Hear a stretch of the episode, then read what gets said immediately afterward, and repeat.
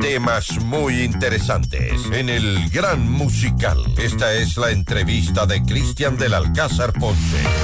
Hoy con muy bien amigos, aquí estamos, transmitimos en vivo para quienes nos quieran ver en todas nuestras eh, redes sociales, nuestra página web fmmundo.com, la app y por supuesto el canal de YouTube. El día de hoy nos acompaña Simón Ordóñez, es sociólogo, para hablar de todo lo que está atravesando Ecuador hoy por hoy con este conflicto armado interno, como lo ha denominado el gobierno. ¿Cómo está Simón? Bienvenido.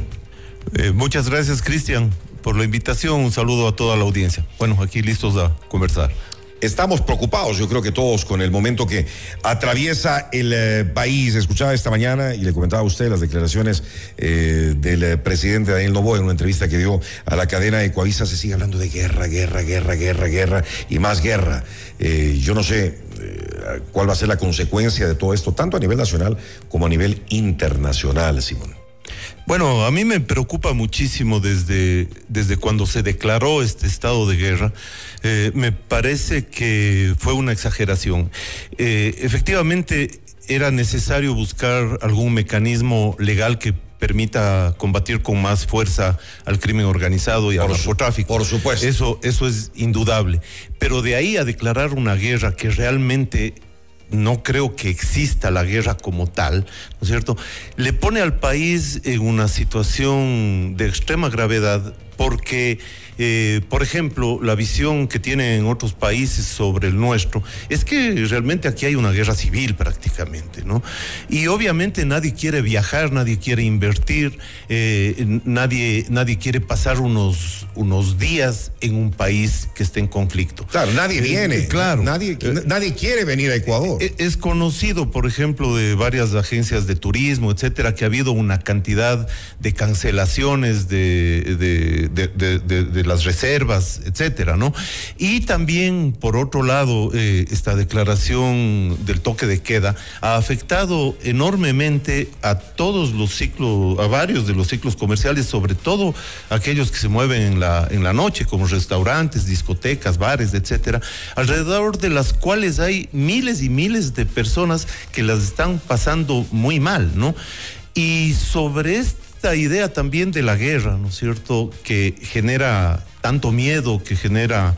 Eh, y, que, digamos, gracias al, miedo también genera una legitimidad para que el gobierno pueda eh, cometer incluso atropellos en términos digamos, del propio combate a la, a la delincuencia, atropellos económicos también, una, una, una, extracción permanente del sector privado para que siempre sea el sector privado el que termine, el que termine, digamos, solventando los, los, los problemas financieros y creando en el ambiente de la sociedad digamos, un, reclamo de orden de alguna forma, estos reclamos de orden que llevan fácilmente a la constitución de gobiernos autoritarios. Ese es un peligro grave. Ahora, claro, eh, esto también ha dado mucha popularidad al, presidente. Se habla de que estaría sobre el 80% réditos políticos y tal vez pensando en eh, la campaña presidencial del 2025, Simón. Sí, lamentablemente eh, creo que hay muchos políticos que ven así las cosas. Eh, el miedo es una de las fuerzas movilizadoras más grandes que existen, ¿no? Y alguien que se pone ahí, digamos, y dice, yo soy eh, aquel que puede derrotar a estos grupos, que voy a aplicar mano dura, etcétera, tienen normalmente unos índices de popularidad muy altos. El caso de Bukele, por ejemplo, es un, es un, es un ejemplo clarísimo. 90% de popularidad. 90% de popularidad. Pero también han habido casos por ejemplo, ¿no sé, cuando se generan estos estados de caos y desde el gobierno además se contribuye a magnificar problemas que existen, pero estos al ser magnificados, ¿no es cierto?, eh, permiten que se puedan dar soluciones autoritarias. Me acuerdo en algún libro que leí hace muchísimos años, eh, que se llamaba Los patios interiores de la democracia, explica cómo el golpe de Pinochet, que, bueno, había, había muchos problemas con el gobierno de Allende, pero el golpe de Pinochet eh, tuvo como justificación un, cierto desorden y caos que había en, eh, en, Chile. Em, entonces la sociedad empezó a reclamar mano dura, orden, y la propia sociedad incluso empieza a tener, digamos, unas visiones completamente antidemocráticas y a justificar cualquier violación de los derechos humanos. Claro, y, sobre todo que se tome como pretexto, porque un poco escuchando las últimas declaraciones del, eh, presidente, no se pagan eh, sueldos, no hay para pagar los sueldos por la guerra. Hay que subir el IVA al 15% eh, por la guerra, que sabemos que esto es un tema económico que ya venía hace rato. Ah, o, incluso dijo que los organismos internacionales tendrán que tener paciencia y esperar por la guerra. y repitió esta palabra no sé, más de 30 veces en una entrevista de 30 minutos. Claro, y al mismo tiempo, ¿no es cierto?, no vemos ninguna propuesta seria, por ejemplo, para eh, reducir el gasto público. Es decir, la economía del país viene funcionando mal precisamente porque ninguno de los últimos gobiernos, o bueno, los, dos primeros, sobre todo el gobierno de Correa, incrementó el gasto público, prácticamente lo duplicó en relación al PIB.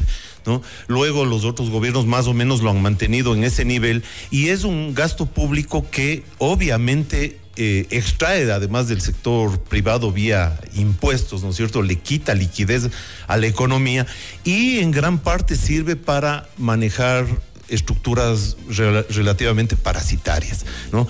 Hay que eh, rebajar el gasto público. Hay que rebajar de manera urgente, creo yo. Creo que de manera urgente y no se ve lamentablemente eh, en este gobierno que se suponía de unas características un poco más liberales un intento que vaya hacia allá. Seguramente por, por precautelar la votación de futuro a una, a una reelección de la que ya ha hablado el, presidente.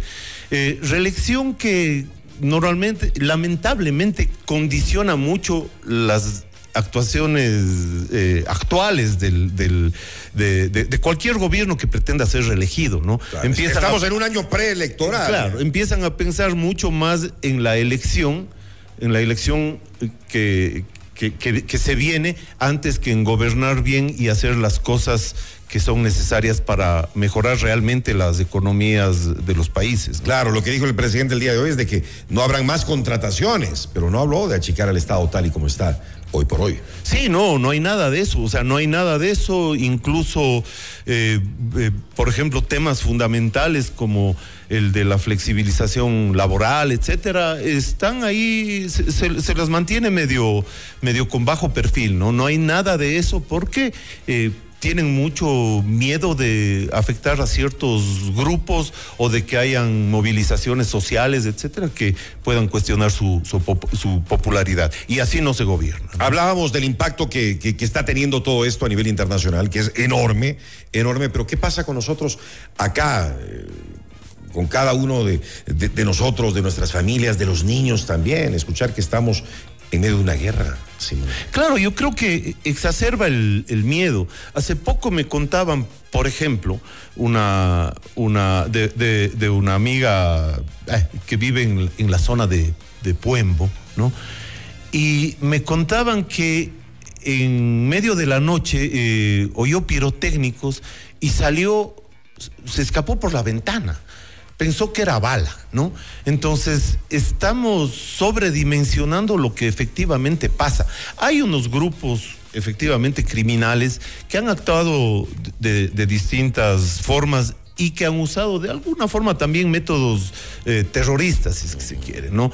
Eh, esto, lo que pasó en, Canal 10, eh, por ahí un intento de, de, una bomba en un centro, en un centro comercial, ese tipo de cosas eh, que son, eh, digamos, están destinadas básicamente a atemorizar a la población. Atemorizan a la población, aunque racionalmente y estadísticamente, digamos, porque eh, lamentablemente no tenemos la costumbre de, de hacer comparaciones reales y de proyectar lo que nos puede pasar a partir de, hacer eh, relaciones de estadísticas de alguna.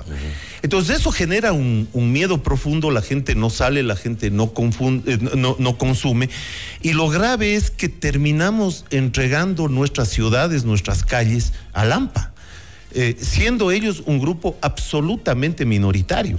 Entonces, esto de refugiarnos en nuestras casas, en nuestra vida privada, de no poder salir a un restaurante o no querer salir a un restaurante, eh, primero tiene complicaciones eh, económicas, pero también es una forma de decirles, bueno, ustedes han ganado y eh, simplemente les vamos a entregar nuestro espacio de vida a a ustedes, ¿no? justamente el día de ayer daba lectura a un editorial de José Hernández en la revista Vistazo que me pareció muy interesante el fin de semana, que lo reposté también en mis redes, que dice, es absurdo cerrar el país Ecuador probó no estar preparado para enfrentar el momento que vive. El gobierno tampoco mostró tener una estrategia adecuada. Cerrar el país es absurdo, como recluir a los ciudadanos en sus domicilios y paralizar sus actividades. Eso es una incongruencia social, un dislate económico y una barbaridad política. ¿Qué opina usted? Eh, estoy eh, plenamente de acuerdo con eso y creo que además, eh, digamos, se va contra, contra mm, principios fundamentales en las que están sobre los cuales se estructuran las democracias y las sociedades libres, que es la autonomía del individuo, ¿no? Es tratarles a los individuos como que fueran menores de edad como niños a los que se los puede encerrar en la casa, ¿no es cierto? Rompiendo además con eso eh, toda, digamos, buena parte del tejido social, pero también el tejido económico. Eso, eso fue una de las cosas más graves que ocurrió ya en la, en la pandemia, incluso a nivel mundial, ¿no? Esto aquí, como que lo estamos volviendo a vivir. Eh, sí, exacto. O sea, ¿cómo así, digamos, el Estado se da, se otorga el derecho, ¿no es cierto?, a través, a, partir de, de, un hecho de cierta gravedad, como para encerrarnos en, en nuestras casas y prohibirnos que dispongamos de nuestra vida, de nuestras salidas, de lo que cada uno en su fuero interior quiera hacer. ¿no? Creo que en eso, en eso nuestras democracias casi a nivel de todo el mundo estamos fracasando y detrás de eso efectivamente está esta estrategia en donde, en donde el miedo, digamos, ¿no es cierto?, empieza a justificar todo aquello que hacen eh, los gobiernos en, contra de nuestras libertades. Y como usted mencionaba también, con unas terribles pérdidas económicas para un país que, que no tiene además dinero, que necesita eh, mayor recaudación eh, de impuestos, etcétera. Claro, o sea, el, el, país necesita seguir produciendo, el país necesita... Pero lo, tenemos, lo tienen medio paralizado. Estamos medios paralizados, no sé si usted comparte sí, esa idea. Sí, sí, al menos, al menos no se dinamiza, ¿no? a ver, eh, ahí hay, dos cosas. Yo siempre trato de ver algún, de alguna forma el lado positivo, ¿no? Y efectivamente estamos, eh, digamos, no hay dinamismo económico, no hay un crecimiento económico eh, que al menos sea mayor que el crecimiento demográfico, que es lo que cualquier país necesita para que la población termine de salir de la pobreza, para que haya más, más prosperidad, etcétera. Más va a haber más pobreza. Eh, eh, podría haber un incremento de la, de la pobreza como ocurrió en el, eh, cuando, cuando, cuando la pandemia. Sin embargo, pese a eso, ¿no? los empresarios, los emprendedores, los tantos miles y millones de trabajadores decentes siguen peleándola y siguen sosteniendo el país. Hay, muchos, que, hay, muchos que he escuchado que quieren irse, ¿no? Quieren irse, sí, pero pese eh, a, eso, creo que hay mucha gente que sigue apostando por el país o que no le queda otra más que apostar por el país porque no vive de un sueldo del Estado, porque no vive de prebendas, etcétera. y no es tan fácil tampoco, ¿no? Ir a hacer una vida en otra parte. Exacto, no es fácil, ¿no? Pero digamos, cuando uno ve una tienda abastecida, ¿no es cierto? o un supermercado abastecido, quiere decir que gran parte de la sociedad y de la economía, que, esas que esos millones de personas que están detrás de cada uno de los productos, digamos, eh, siguen funcionando y que esos circuitos que además están marcados por la confianza, que están marcados por, el comercio, etcétera, siguen funcionando y por suerte eso funciona y es lo que permite que el país no se derrumbe. Lo terrible es que desde el gobierno se quiera seguir extrayendo vía impuestos dinero de esos grupos para financiar en muchos casos a grupos parasitarios. Claro, porque nos dicen que estos impuestos son para financiar entre comillas, la guerra, este conflicto armado interno. Pero sabemos que el dinero, sabemos, y no sabemos que ese dinero es para, para pagar todas las deudas pendientes y para pagar los sueldos. Exactamente. Eh, gran no, sé a quién quieren engañar. Gran parte de eso eh, efectivamente es es para cubrir otros huecos que no han sido generados por esta supuesta guerra que estamos dando, ¿no? Eh, creo que efectivamente hay que apoyar al gobierno en que tenga mano dura con la, Total, con, la, delincuencia. Totalmente, y eso creo que todos estamos de acuerdo. Eh, y los que no estarán de acuerdo son quienes están dentro de estas mafias. claro, es necesario ese apoyo, pero tampoco eso le da un cheque en blanco al presidente ni para extracciones económicas ni para violación de derechos humanos. Totalmente de acuerdo. Ahora, Simón, ¿se ha normalizado la violencia del narcotráfico, la delincuencia organizada en el Ecuador? ¿Qué piensa usted? A ver, yo creo que entre ciertos sectores minoritarios de la población sí, pero entre sectores absolutamente minoritarios. Eh, y yo creo, se habla de que a nivel de, estas pandillas y de estos grupos que ahora son calificados de terroristas y que efectivamente han hecho prácticas terroristas, eh, están alrededor de 20, 25 mil personas, ¿no? Y quizás, eh, no sé, haciendo una, una proyección un poco, un poco al, al, ojímetro, como se dice, no sé si hay alrededor de 50, 80 mil personas en el país que eh, viven de actividades ilícitas o que viven eh, en la criminalidad. Pero como decía antes, creo que la gran mayoría del país sigue trabajando, sigue actuando decentemente. Creo que eh, no hay esa tal normalización de la violencia, ¿no? Creo que más bien por el exceso de actos violentos que se ven en los medios de comunicación, ¿no es cierto?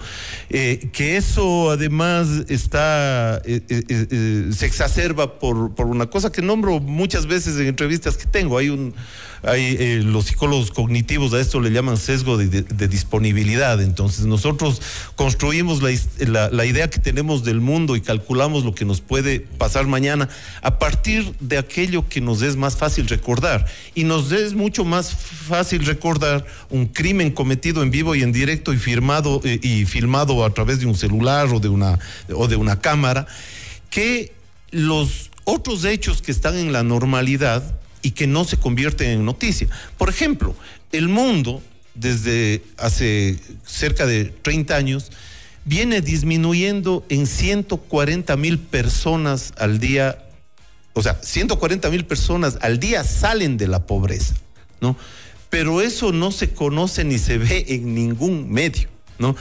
esto de pensar en una tienda abastecida, ¿no es cierto?, nos da cuenta de que la economía está funcionando, porque en las economías de guerra o en economías de, planificación centralizada, como fueron los países comunistas, etcétera, donde hay una cantidad de, límites a la, a la iniciativa privada, etcétera, lo primero que se ve ahí son, es desabastecimiento y grandes colas.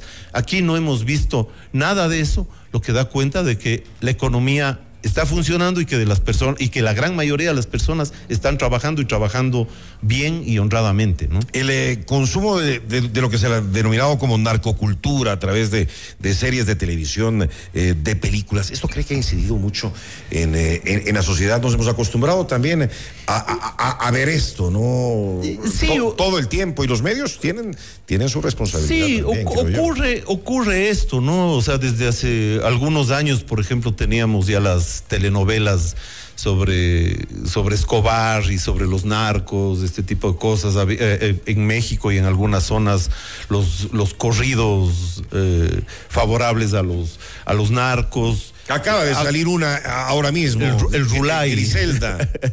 ah, claro, acaba de salir Griselda que la vi hace, hace pocos días y bueno, me pareció un, desastre, ¿no? me pareció un desastre.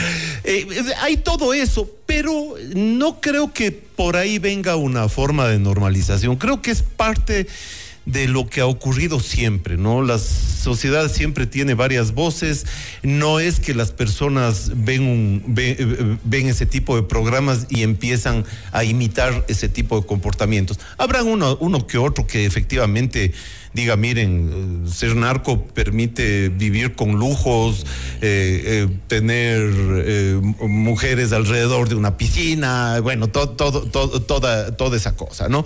Pero creo que en la mayoría de personas prevalece la cultura del esfuerzo y prevalece otro tipo de ideas. Así vean esas series así canten incluso algunos eh, de estos corridos. Había un corrido, por ejemplo, creo que a un capitán Castro, que fue uno de los uno de los jefes de las mafias hace, unos pocos años. Eh, y más bien lo que a mí me da un poco de miedo es que eh, algunos opinadores, ¿no es cierto? Por esta misma cuestión del miedo en, este caso, eh, incluso piense, empiecen a hablar de prohibiciones de este tipo de, este tipo de, programas, de este tipo de música, de este tipo de telenovelas, ¿no? Quizás puede haber algún tipo de restricción a través de horarios y cosas así, ¿no es cierto? Pero creo que eh, los intentos prohibicionistas son normalmente eh, intentos que fracasan. La propia prohibición ¿no es cierto?, del consumo y de la prohibición de las drogas como tal, quizás es el problema que está detrás de todo esto. Creo que eh, la batalla contra las drogas, el prohibicionismo sobre la droga es una es una batalla perdida. ¿Se deberían legalizar entonces? Yo usted, creo señor? que la única solución, ¿no es cierto?, es la, eh, la legalización o en otras palabras, más bien, retirar la prohibición que existe sobre las drogas. Y, sobre eso hay, digamos, evidencia empírica y evidencia histórica suficientemente grande como para eh, decir que esa es la única política posible. Primero porque más o menos estas leyes empiezan alrededor de 1920 y se van agudizando en, el 36, en el 54, me parece otro, en los 70, ¿no es cierto? Donde está esta cruzada contra las drogas que empieza básicamente en los Estados Unidos, se vuelve ya una cruzada mundial, ¿no? Y lo que ocurre con eso es que, por ejemplo, eh, drogas como la cocaína, eh, la codeína, la, la, morfina, drogas que estaban, que eran producidas antes de 1920, producidas por la Merck, por Park Davis y por Bayer, ¿no es cierto? Y que las personas tenían en los botiquines de sus casas, igual que ahora podemos tener un, alguna pastilla para el sueño o para o alguna para la ansiedad, ¿no es cierto? Entonces, cuando viene la prohibición, lo que ocurre primero es que aumentan los consumos eh, patológicos de las drogas. Es decir, no consumos moderados como actualmente uno puede hacer un consumo moderado de una pastilla para dormir o de un ansiolítico. Uh -huh. Todos tenemos la racionalidad suficiente como para decir, bueno, tenemos aquí en el botiquín estas pastillas, pero no es que yo me voy a tomar el triple o cuatro veces de lo que me dijo el médico, ¿no es cierto? Pero entonces empiezan este tipo de consumos, pero al, además, como se ilegaliza la droga, ¿no se crean inmediatamente mercados negros. Y detrás de los mercados negros vienen las mafias, porque obviamente tienen ganancias extraordinarias.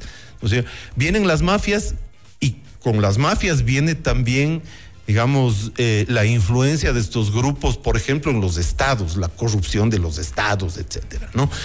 Eh, el caso de Al Capone, ¿no es cierto?, es uno de los casos típicos. Al Capone se, se, se constituye como tal en el mayor mafioso de los Estados Unidos gracias a la prohibición del alcohol, ¿no? Y cuando se despenaliza el alcohol, la cosa vuelve a la normalidad, se vuelve un negocio normal, los índices de alcoholismo no suben, ¿no es cierto? No suben, la gente consume racionalmente, siempre habrá, habrá un borrachín por ahí, habrá un drogadicto por ahí, pero al normalizar eso se les quita la fuente de ingresos a estos grupos eh, criminales. El otro caso mucho más contemporáneo es el de Holanda, ¿no? En Holanda se, se, legalizan básicamente el consumo de casi todas las drogas, ¿no es cierto? El Estado incluso tiene la, la, posibilidad de controlar que las drogas que se expenden sean de buena calidad, que no sean adulteradas, etcétera, ¿no? Y lo que sube en Holanda es un consumo eh, eh, recreativo, si es que se quiere, de, de, algunas drogas, incluso hay cierto turismo que vaya a probar ciertas cosas, pero bajan totalmente, eh, por ejemplo, casos de intoxicaciones, casos de, de, de adicciones eh, profundas y sobre todo baja completamente la criminalidad. Entonces, digamos, hay elementos suficientes, ¿no es cierto?, como para decir, a ver, esto de la prohibición no da resultado. Porque además la prohibición también es un elemento que va contra eso que es... Eh, absolutamente, que está en el fuero personal, ¿no? Eh, que está, eh, que depende de la, de, de lo que cada uno quiera llevar a su cuerpo. Entonces hay una intromisión de los estados en lo que eh, tratan de legislar sobre el estado de ánimo de las personas, sobre la moral de las personas, y creo que un Estado liberal no debería ir por ese lado. Bueno, tema, tema bastante polémico. Gracias por haber estado con nosotros esta mañana para analizar todo lo que está sucediendo en el país y la normalización del tráfico, del narcotráfico en Ecuador y su incidencia en la sociedad. Eh, Simón Ordóñez, sociólogo, muy gentil. Muchas gracias. Cuídese Cristian. mucho, gracias. Muchas Buenos gracias. días. Noticias, reportajes y opinión. Cristian del Alcázar.